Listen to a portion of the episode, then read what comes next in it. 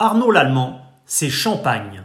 Plus qu'une simple appétence pour le métier de cuisinier, Arnaud Lallemand est tombé dans la marmite dès son plus jeune âge, profitant d'une chambre à coucher située au-dessus du restaurant familial. Les doux effluves qui émanent des fourneaux, les verres qui teintent ou les conversations animées des convives sont autant de souvenirs prégnants à jamais gravés dans l'ADN de ce chef qui, depuis 2014, fait briller de ses trois étoiles Michelin le ciel déjà radieux de cette si belle région de Champagne qu'Arnaud Lallemand a vissé au fond du cœur comme des papilles, inépuisable source d'inspiration à ses créations dont l'excellence est le maître mot. C'est à quelques kilomètres de Reims, dans son établissement L'Assiette Champenoise, que le chef et aubergiste, comme il aime à se définir, me reçoit pour une interview forcément pétillante. Une interview signée Agent d'entretien.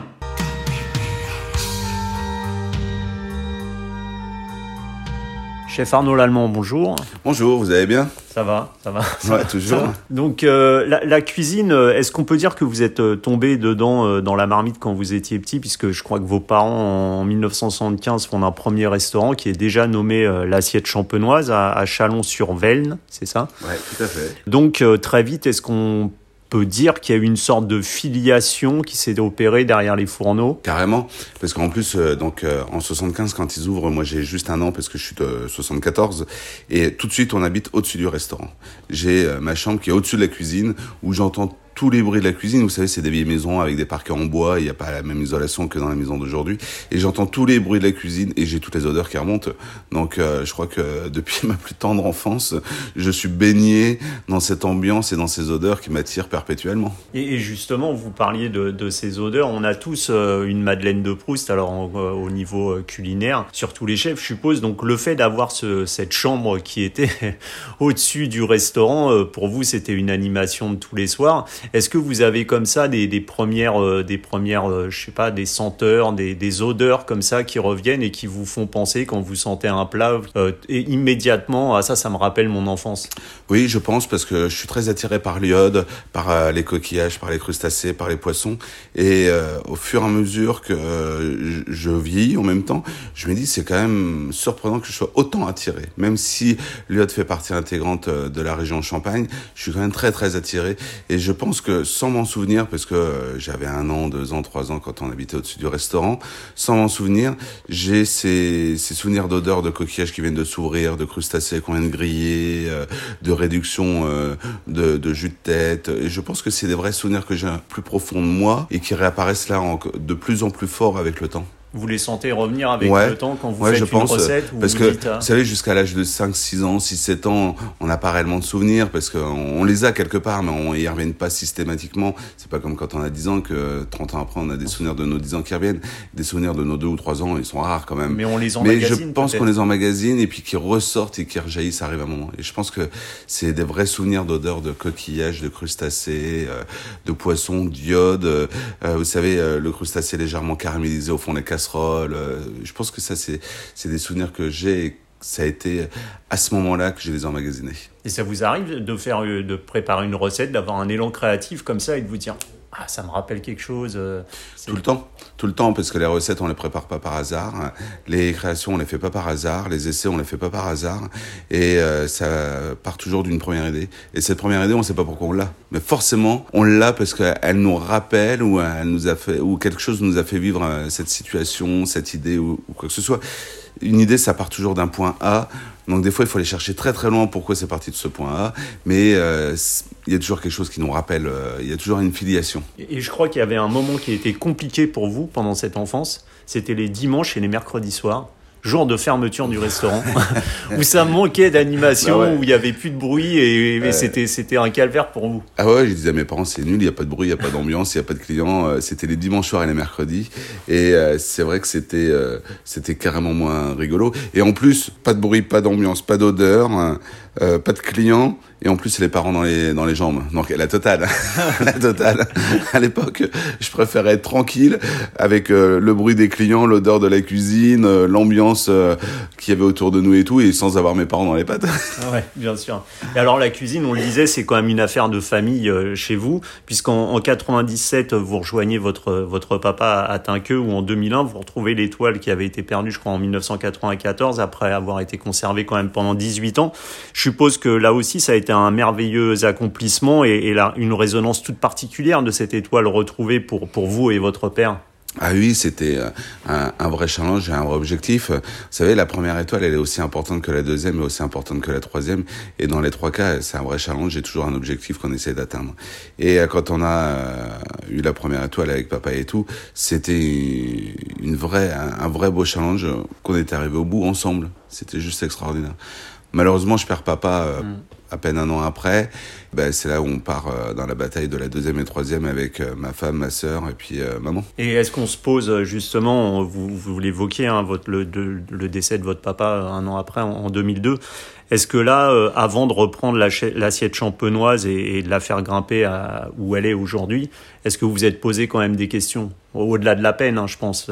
est-ce que vous vous êtes dit, bah, est-ce que je reprends, est-ce que je reprends pas, ou ça a été immédiat? Ah non, je me suis posé zéro question. De toute façon, je sais pas faire quoi, je sais rien faire d'autre, donc euh, je, je sais juste euh, cuisiner, je, je, je, sais juste goûter les plats, goûter les vins qui pourraient aller, enfin les champagnes qui pourraient aller avec euh, notre cuisine, et je sais juste gérer cette belle maison. Donc, je me suis jamais posé la question de ce que je pourrais faire d'autre. À aucun moment, je sais juste faire ça. ouais, donc on se pose pas la question. Et on parlait de, de, de l'évolution de, de l'assiette champenoise qui a eu cette deuxième étoile en 2005. Ensuite, vous êtes chef de l'année en 2013, puis enfin le, le, Graal de cette troisième étoile en 2014. Euh, la troisième étoile, on le sait, c'est l'excellence à, tout niveau et à, à, tous les services. Comment on parvient justement à gérer cette pression permanente, ces coups de feu, les imprévus? Comme vous, on est à la fois euh, chef, trois étoiles, et en même temps euh, directeur de cette entreprise qui est aujourd'hui euh, l'assiette champenoise. On le gère de la même façon qu'on gère les coups de feu quand on n'a pas d'étoile, ou une étoile, ou deux étoiles. Parce que de toute façon, vous ayez 0, 1, 2 ou 3 étoiles, euh, à table, vous avez un convive qui est venu chez vous pour passer un bon moment. Et j'insiste bien sur le fait qu'il y en ait 0, 1, 2 ou 3. Il est chez vous pour passer un bon moment. Il est chez vous après euh, vous avoir choisi. Il est chez vous après avoir euh, l'envie euh, de faire plaisir des fois à sa femme, à ses enfants, de leur faire la surprise d'être chez vous. Il est chez vous après avoir fait des économies aussi, parce que ça nous arrive beaucoup dans nos maisons d'avoir des gens qui veulent faire leurs économies pour fêter un anniversaire de mariage, l'anniversaire de madame, une demande en mariage. Il y a toujours un lien. Et arrivé un moment, moi je me suis toujours mis la pression, également autant pour les étoiles que pour le convive qui est en face de moi, qui fait un effort d'être chez nous et qu'on on doit donner le maximum de nous-mêmes pour ce qu'on vive. C'est super important. On doit se, se défoncer jusqu'au bout, on doit euh, s'extirper jusqu'au bout pour la satisfaction du convive. Mais ça que j'ai toujours eu ça en moi à 0, 1, 2 ou 3 étoiles. C'est simplement qu'à 0 étoile, ben des fois, euh, on n'a pas de chance. Il arrive qu'on se rate. Et à 3 étoiles, ça doit arriver beaucoup moins souvent qu'à 0 étoile. Hmm. C'est juste le, le, curseur qui, qui est différent. Mais il faut jamais oublier, hein, moi je le, c'est le conseil que je donne à, tous les jeunes qui s'installent, c'est pas les étoiles qui vous permettent de faire moins d'erreurs, c'est votre conscience professionnelle qui vous permettront de faire moins d'erreurs. Et de votre conscience professionnelle, vous ferez moins d'erreurs, vous obtiendrez des étoiles. Donc euh, c'est pas parce qu'on a trois étoiles qu'on fait plus d'erreurs, c'est parce qu'on fait plus d'erreurs qu'on a trois étoiles. Enfin plus d'erreurs, façon de parler. Hein. Vous savez, ça nous arrive encore d'en faire, mais pareil, euh, hier soir, j'ai eu une petite erreur de service et tout, mais elle a été rattrapée avant même qu'elle arrive au client, quoi. Donc le client ne s'en est pas aperçu. Et euh, après, on, on, prend les personnes qui sont concernées par cette erreur et puis euh, on hausse un peu le ton, très gentiment, très respectueusement, mais pour faire comprendre que c'est une erreur qui ne doit pas arriver. La structure nous permet après de rattraper, on a des filets partout. Donc euh, quand l'erreur elle arrive jusqu'au convive, c'est-à-dire qu'il n'y a aucun filet qui a marché, donc c'est-à-dire que là tout le monde a fait l'erreur. Mais mm. normalement, euh, la structure nous permet de rattraper. On rattrape un peu les, les uns les autres. Exactement, c'est ça.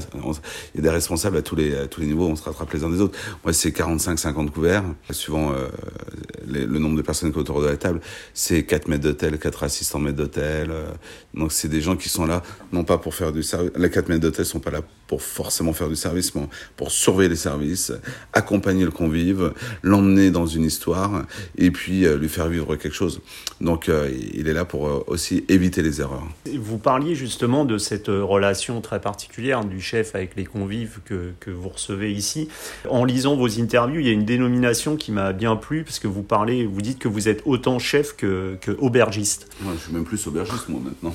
Et alors, c'est une définition qui visiblement vous tient à cœur, et vous est ce côté proche des gens, cette proximité, cette, euh, ce lien, hein, qui, qui, même si vous ne les connaissez pas, pendant ce moment où ils viennent partager quelque chose avec vous, c'est quelque chose qui est essentiel à vos yeux dans cette relation entre le chef et le convive Ah oui, bien sûr. Euh, je suis incapable de démarrer un service en cuisine sans avoir été dire euh, bonjour à l'ensemble, enfin presque à tous mes convives, parce que les derniers qui arrivent, des fois je suis déjà en cuisine, mais j'adore aller dire bonjour, de savoir, de savoir à qui on fait à manger, d'où viennent nos convives, pourquoi est-ce qu'ils sont là. On adore savoir plein de choses avant de commencer à faire à manger. J'adore retourner les voir à table pour savoir si euh, sentir l'ambiance, savoir où où ils en sont dans leur soirée, dans quelle humeur ils sont et tout. Et j'adore aller voir en fin de repas parce que c'est le moment où pour moi il y a euh, la, relâche, quoi. C'est. Hmm. On se relâche et puis ça va mieux. C'est euh, à la fin du repas, une fois que tout le monde en est au dessert et puis qu'on va les voir, c'est comme euh, un pilote de Formule 1 qui fait son dernier tour et puis qui peut commencer à lâcher quoi. Je veux dire, hmm. c'est il y a un moment un moment qui est assez puissant. Et la notion d'aubergiste pour moi elle reste super importante parce que justement c'est tout ça. C'est je suis pas juste un chef qui va vous faire faire vivre certaines expériences.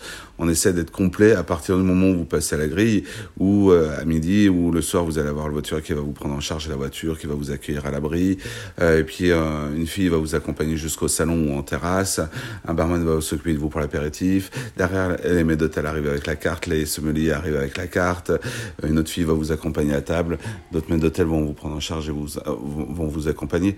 On essaye de, vous faire, de vous emmener dans notre histoire, mais on reste pour autant des aubergistes. La haute gastronomie, c'est quand même avant tout l'émotion à l'état pur.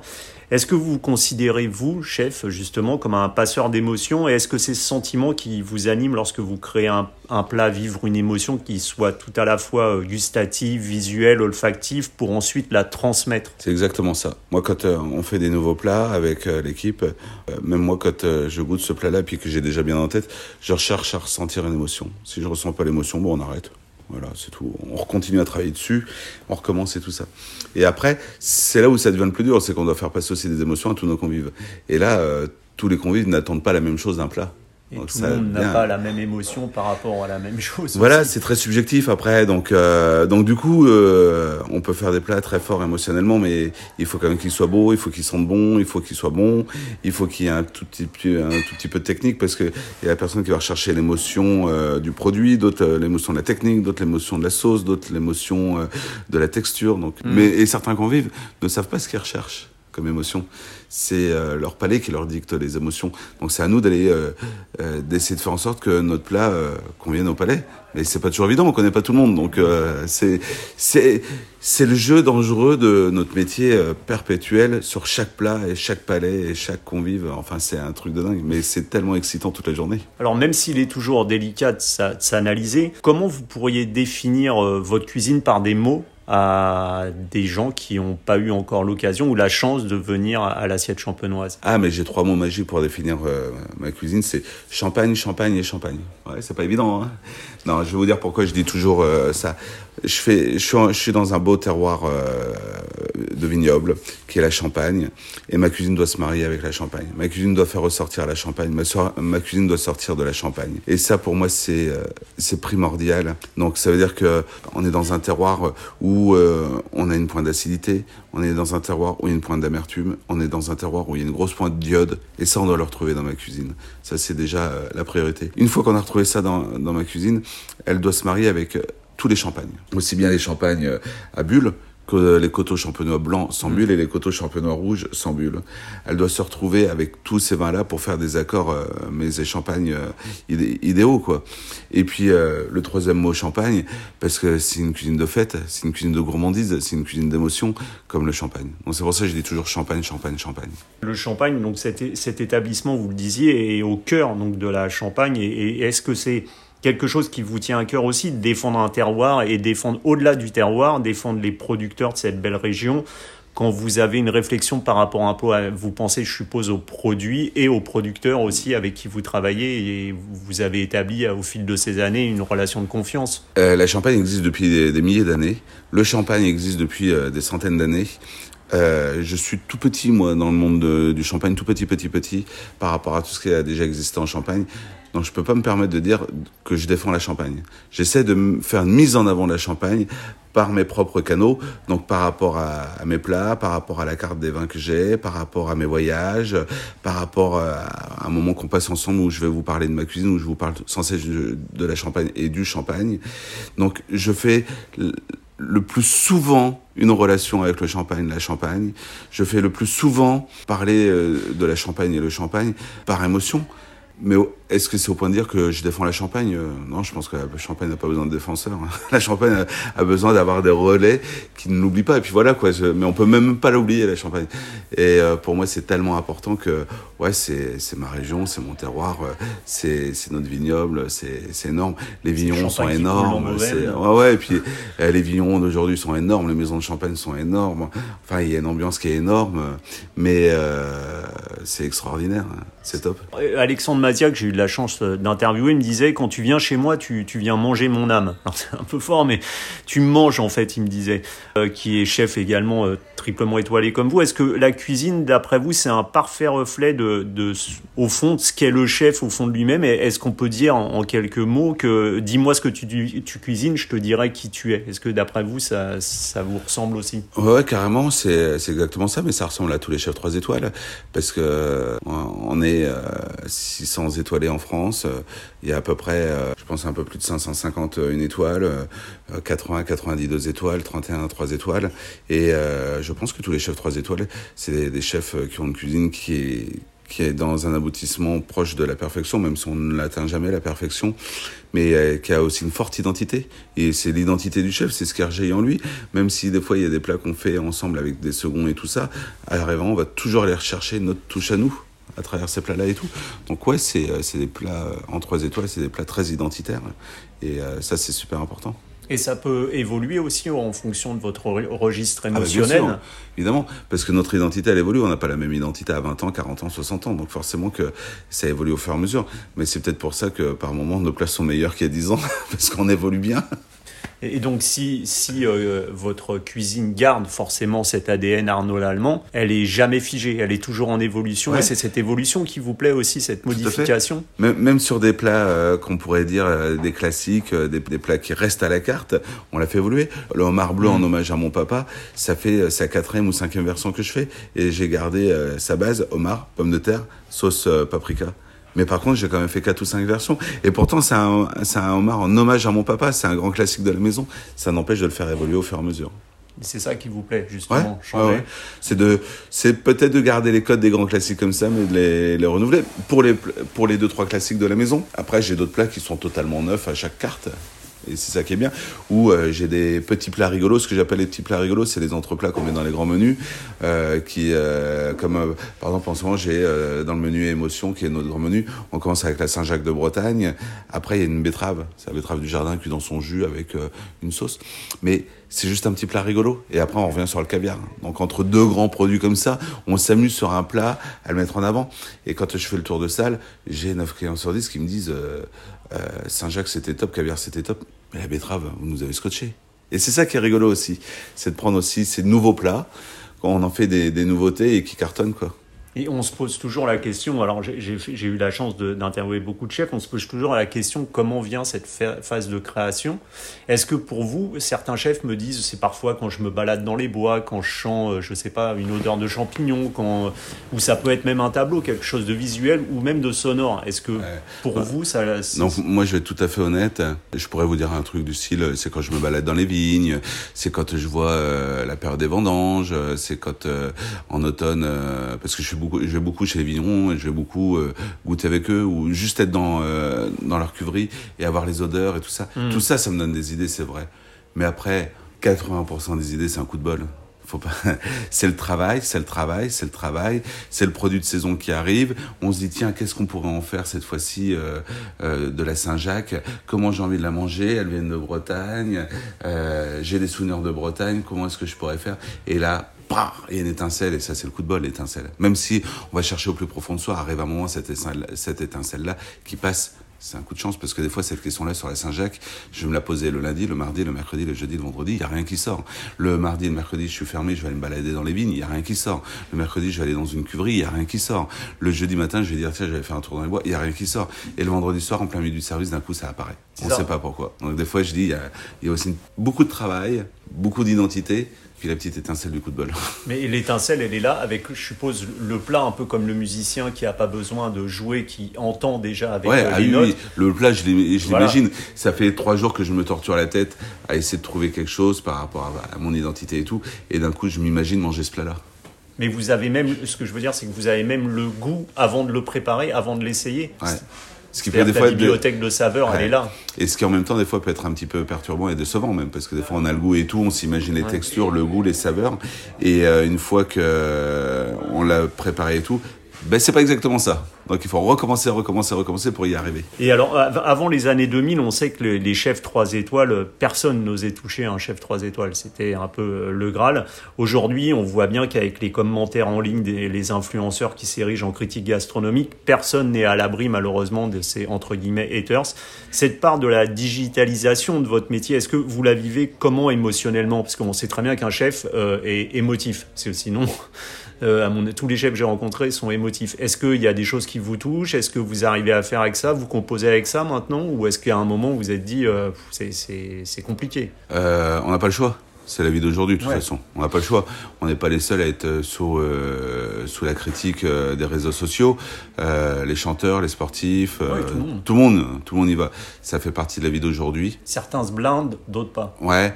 Moi, je me rappelle euh, dans les années euh, 2005 quand euh, Internet a commencé à largement se développer, parce que ça faisait 10 ans que ça existait, mais euh, largement se développer. À l'époque, euh, j'ai dit à ma femme, euh, je pense que c'est un peu le début de la fin de plein de choses. Et c'est vrai, c'était un peu le début de la fin de plein de choses. Donc les réseaux sociaux sont importants. Les avis, euh, je les regarde euh, de temps en temps parce que si euh, j'ai quelque chose de récurrent dans les avis négatifs qui revient, c'est qu'on a réellement un problème. Si c'est une chose comme ça euh, qui apparaît d'un coup, on sait pas d'où que ça sort ou quoi que ce soit, et puis euh, trois mois après, c'est un autre avis qui euh, qui sort, dont on ne sait pas trop d'où, de pas de quelle raison et tout. C'est important de les regarder pour avoir un repère. Je regarde essentiellement quand il y a des problèmes, pas quand tout va bien. Et pourtant, je suis très heureux de voir plein des plein d'avis où Mais on regarde toujours la vie qui est pas bien parce que bah, c'est c'est ce celui qui nous, qui, qui nous marque. C'est toujours la vie euh, qui est dure, qui nous marque parce qu'il nous touche euh, en plein cœur. Il nous touche euh, au plus profond de nous. Mais des fois, il peut nous réveiller aussi. Donc, euh, des fois, c'est bien aussi. faut que ça soit une critique constructive, pas une critique Ouais, gratuite. voilà, il faut que ce soit constructif. Euh, euh, L'année dernière, j'avais eu un avis comme ça sur un, sur un site où euh, la personne disait Monsieur Madame l'Allemand passent nous voir à table, on vient pas là pour les voir, on vient là pour manger. Qu'est-ce qu'on Oui, s'en fout ça sert à rien. C'est- bidon parce que ce qui est faux en plus, parce que 99% des clients veulent être accueillis par, Par le des chef. maîtres des maisons. C'est Donc euh, c'est ça fait partie euh, du système. Voilà, des fois il y a des trucs il faut euh, faut zapper, il faut Mm. passer à autre chose et tout. Comme je dis, c'est s'il y a un truc qui est récurrent qui revient où là on peut commencer à s'inquiéter et se dire ouais il y a peut-être quelque chose de bon à faire. Euh, donc voilà, mais ça c'est les réseaux sociaux, c'est les avis, c'est la télé, euh, c'est les médias, euh, c'est les médias sociaux, euh, c'est la Mm. vie d'aujourd'hui. Ça fait 20 ans qu'on vit avec. TripAdvisor existe depuis 2002 ou 2003, donc euh, ça y est, ça fait 20 ans. Euh, on verra combien de temps ça existera encore tout ça et tout. euh, Et alors, votre papa disait il faut pas vivre avec des regrets. Je voulais Ouais. savoir c'était un, un principe auquel vous êtes toujours, toujours Ah ouais. attaché. Papa me disait toujours, vis pas avec de regrets. Donc c'est une, une phrase qui est lourde de sens, hein, parce que Mhm. ça veut dire que derrière cette phrase-là, pour pas vivre avec de regrets, il faut déjà pas faire, il faut essayer d'éviter de faire des erreurs. Et si on fait des erreurs, il faut essayer de les régler, les solutionner, de les arranger. Donc voilà, euh, pour ne pas vivre avec le regret. Faut pas avoir peur d'aller voir un client si on a eu un problème. Faut pas avoir peur euh, de faire le nécessaire si il y a un souci. Euh, faut, ouais, faut pas avoir peur d'affronter ses problèmes, quoi. Donc euh, Même de changer des choses quand tout va bien pour essayer d'aller de l'avant. oui, bien sûr, ça, évidemment. Le, le plus dur, c'est euh, d'avoir eu un problème dans un service et puis d'être passé à côté euh, d'un moment de service, d'un moment de cuisine ou d'un moment de sommellerie ou quoi que ce soit, parce que c'est une cohabitation, un restaurant. Donc, comme je vous disais tout à l'heure, c'est 40 personnes, 40 convives le midi, mais entouré par euh, 50 personnes entre la cuisine, la salle, l'accueil et tout. Donc ça fait une centaine de petites mains pour 40 convives. Et cette centaine de petites mains dont je fais partie, hein, euh, malheureusement, des fois sur un convive, à un moment T, il y a une petite main qui peut être un peu plus euh, défaillante que d'autres. Donc il faut pas oser, il faut pas avoir peur d'aller voir le client et de s'en excuser, d'aller le voir et puis de l'affronter quoi. Mais au-delà du chef, Arnaud Lallemand, est-ce que c'est quelque chose que vous appliquez aussi en tant qu'homme dans votre vie de tous les jours? Oui, bien sûr. ouais, ouais. Mais, mais après, je vais être franc avec vous, dans ma vie de tous les jours, je fais pas d'erreur. Non, c'est pas vrai ça. je suis, je suis Ah là. ouais, ouais, Je suis voilà. là. Au-dessus, c'est le soleil de toute Ouais, façon. Non, non, mais euh, dans, dans ma vie de tous les jours, en- à titre perso, pff, je suis euh, ma femme. pff, Je suis une machine. euh, je suis une machine. Après au boulot, c'est pas pareil. non, non, non, non, non, non, non, non. Dans ma vie de tous les jours, c'est même pire qu'au boulot, justement parce que je me repose énormément sur ma femme après, donc euh, c'est encore. euh, puis c'est un différent. métier où, où la- toute faut savoir lâcher. toujours chef aussi. Ouais, C'est non, mais- compliqué de lâcher. Euh, Si, si, il faut lâcher quand. euh, j'ai 80-90 personnes ici entre l'hôtel et le restaurant. Et arrivant, quand on arrive à la maison, waouh, il faut lâcher un peu, quoi. Il faut, il faut plus que jamais euh, vivre une vie archi normale à la maison pour pouvoir justement lâcher tout ça, quoi. Il ne doit pas non plus être tout le temps évident. Alors, je vous ai amené quelques cigares parce que, comme moi, vous vouez une, visiblement une passion pour, pour les cigares. Est-ce qu'il y a des saveurs qui peuvent se marier avec les cigares? Est-ce que vous pourriez me faire un plat, par exemple, si je vous dis euh, je vais fumer un cigare euh, toasté, un cigare végétal? Est-ce que ça vous inspirerait pour un plat? Ouais, tout à fait, vie à la champagne. À la champagne. Je vais vous dire pourquoi, parce que si vous me dites que vous allez fumer un cigare euh, toasté, je vais vous servir euh, peut-être euh, une bouteille, on va dire, par exemple, de Krug Grande Cuvée, sur une édition qui a déjà... avec un assemblage qui a une quinzaine d'années, euh, parce que les nouvelles éditions sont des assemblages de 7-8 ans, on va partir sur une édition qui a un assemblage qui a une quinzaine d'années. C'est-à-dire que 15 ans en arrière, on va descendre à 2007, ça veut dire qu'on va être sur des vins de 95 dedans. euh, les plus vieux vins seront de 90-95, parce que c'est des vins d'assemblage euh, sur la grande cuvée. Et là, on va avoir ce côté toasté qui va ressortir et tout. De ce champagne-là, je vais vous dire, euh, ben, on va peut-être partir sur un turbo de ligne euh, d'une belle épaisseur, euh, d'une pièce de 10 kilos, qu'on va faire rôtir à l'huile d'olive sur la plancha pour avoir le côté hyper croustillant, qu'on va accommoder avec des oignons pour avoir une petite pointe d'amertume sur l'oignon et une sauce au vin jaune pour avoir l'acidité. Donc vous allez partir du cigare qui est toasté, on va aller sur un champagne qui a peu de puissance toastée et on va ramener l'acidité et l'iode avec le turbo. Bon, ça, ça fait, ça, fait rêver, ça fait rêver là quand même. Ça fait rêver. Et alors, dernière question, euh, chef, ce que je pose à, à tous les chefs que j'interviewe, si euh, ce soir ou ce midi je vous invite à déjeuner, euh, je vous prépare quoi pour vous faire plaisir? Quelque chose que vous adorez faire, que vous adorez manger pour que je découvre votre identité. Et Voilà. Et qu'on partagera avec un, un champagne. Ah bah bien sûr. Hein ouais. Oui, je vous ramènerai le champagne si vous voulez. Ok, bon, je passe de derrière les fourneaux et puis j'attends le champagne. Chef Arnaud Lallemand, merci beaucoup pour cette interview. Merci à vous, c'est gentil. À très bientôt. Merci.